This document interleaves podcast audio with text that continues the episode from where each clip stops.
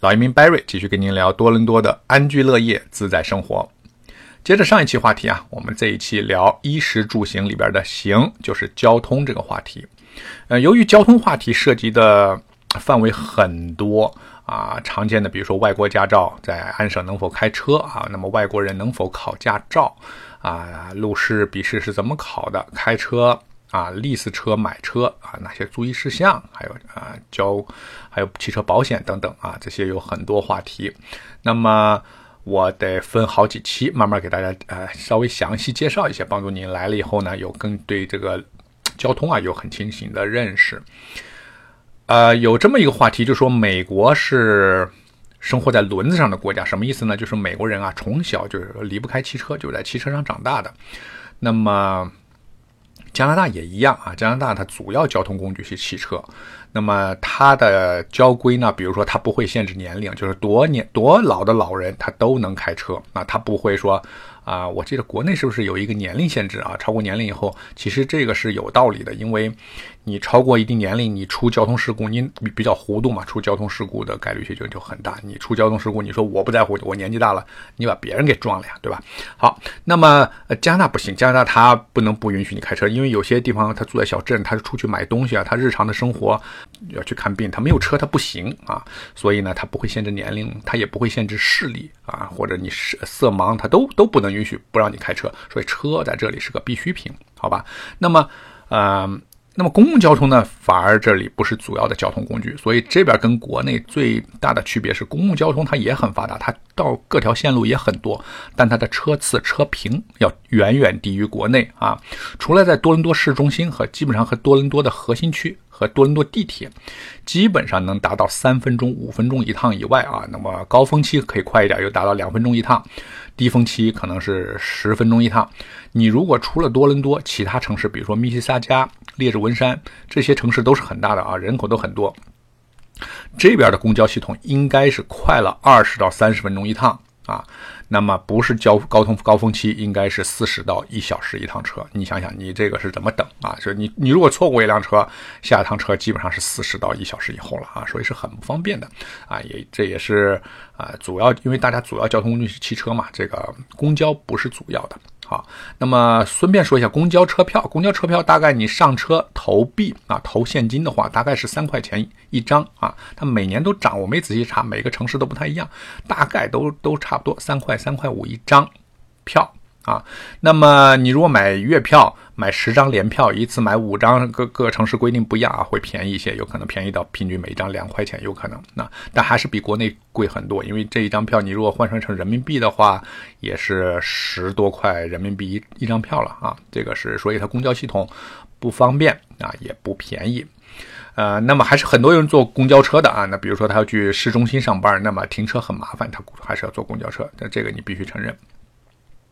好，那么除了公交车以外，你如果来了不想开车啊，我先把其他各个选择都说完。你如果不想开车，你可以呃呃坐出租车，出租车不太方便，但所以这边比较常用的就是我们下载个 app，相当于国内滴滴打车那种啊，就是叫这边叫 Uber，叫优步啊，基本上就这一个呀一家公司独大。这个 Uber 呢，你如果两三四个人拼一辆车，比如说你人多，你。到多伦多短灯，平时你坐五本就足够了，一天起步价就十块二十块啊，所以你你去比你租个车，你租个车一天有可能要五十要一百块钱啊，比你租个车还是便宜，方便的很，方便很多。好，那么言归正传，我们先说中国驾照能否在加拿大安省多伦多开车？当然可以。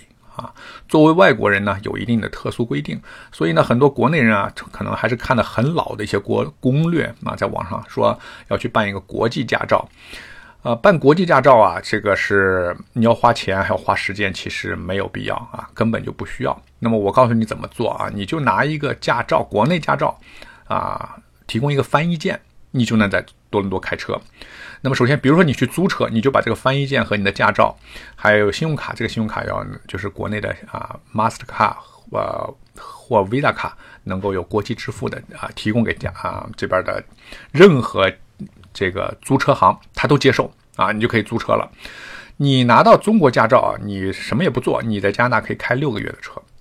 如果你是旅游啊短期居住，你半年时间足够了。而翻译件呢，现在也很方便。你像赫尔兹这样比较有规模的租车品牌，它的 App 上面就提供了翻译功能。只要上传你的驾照照片和信息，在线生成翻译软件的 PDF 版本，存在手机里。你如果租车，或者你不是租车，你开自己的车，你警察要求你出示驾照的时候，你拿出来给他看就行了。他警察一看啊，你不到六个月他就 OK 了，就过了啊。好，那么下面呢，我们继续说安省的驾照分级啊，所有人都可以考驾照啊，包括你是外国人在安省都可以考驾照。那我们先说驾照的分类，驾照分三类啊，安省是分三类，其他省不一定啊，各个省有各个的自己的交通制度。G 一、G 二、G 牌，G 就是那个 Good 啊。Good Good morning 那个 G，G 一 G 二 G 牌，它呃这个级别不一样，G 一最低，G 二次之，G 牌是最高。G 一什么意思呢？G 一就是你通过了笔试啊，你没有在马路上考过试，你就笔试，你答对了题，你就可以开车了。G 一，G 一呢也是级别最低，就是你开车可以，但是你旁边坐个老司机，这个老司机是要求你持有 G 牌的，开过四年以上的。啊，司机就是老司机坐在旁边，你就可以开车。G 一，G 一完了以后呢，你去考路试，通过路试你就拿到 G 二。G 二呢，你就可以一直开了，但是它有些限制，比如说酒精含量是有一定的限制。然后你你没有开过高速，你就只能拿到 G 二。拿到 G 二以后呢，你再通过一个高速的考试，通过了你就拿到 G 牌。G 牌就是相当于终身终身的这个啊。牌照，终身牌照，你每五年只要去换一次就行了啊！这个你不用再考试了。G 二呢，呃，你如果不换到 G 的话，每五年还要去考一次试。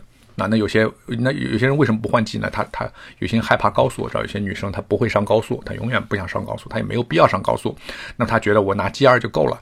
那么 G 二呢，你就每五年你再去考一次，考一个路试过了以后才给你换啊。G 牌呢就永远不用考了，你哪怕一直不开车，你下次换牌还是 G 啊！我不知道大家能听明白没有？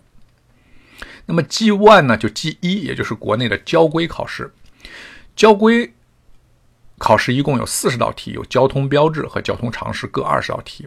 你通每个类型达到百分之八十正确率，你就通过考试。也就是说，交通常识你最多错四道，交通标志你最多错四道。啊，呃，你。高于这个正确率，你就拿到 G 一牌照。这个呢，它这个题啊，都不是有很多这种。故意有些什么挖雷啊、挖坑的，它都是非常直接的一些题啊。老外这个题都比较简单啊，而且你可以用中文考啊。但如果你英文可以呢，那讲英文。但是如果你说我就是为了拿一个呃身份的证明啊，我就不开车，你拿中文考试也可以啊，很快。你去去用中文考试，而且你些老司机的话，你就发现他有些题都是些常识题啊，所以你可能不看那些，不学习他这个题库，不学习他这个交规，可能基本上也能过啊。另外，你第一次没过没关系，你当天没过。交十块钱，当天第二次可以可以考，只要有位置啊，只要后面没人排队，你就可以考第二次。我认识一个比较大的客人啊，年纪比较大，考了四次也顺利通过了啊。如果你记忆力好啊，留学生啊，小年轻人，一次或两次也就通过了啊。现在网络也很发达，你随时可以在网上都可以搜索到那个交规的题库，还有一些什么手机在线呃测试等等，就很方便啊。以前我记得题库不就是你在加油站啊、书店都可以买这种题库，大概就是两百道题啊，熟记这些题就可以啊，就可以通过啊。所以记忆不难啊，呃，而且这个记忆考完考完了以后，当天就给你用纸打印一份驾照，这个驾照就有效啊。上面没有你照片，但是它有有效。然后正式驾照啊，他说是三个月寄给你，实际上一两周你就收到了啊，寄到你家里，或者你留一个地址寄过去。啊，这个驾照大小啊，就是和信用卡差不多。上面呢就有驾照号码和你的照片，哎，身高体重、地址。所以呢，这个就是你的身份证明。你以后呢去政府办事儿、去银行开户、去申请任何东西都需要驾照啊。所以这个驾照这个身份证明太重要了。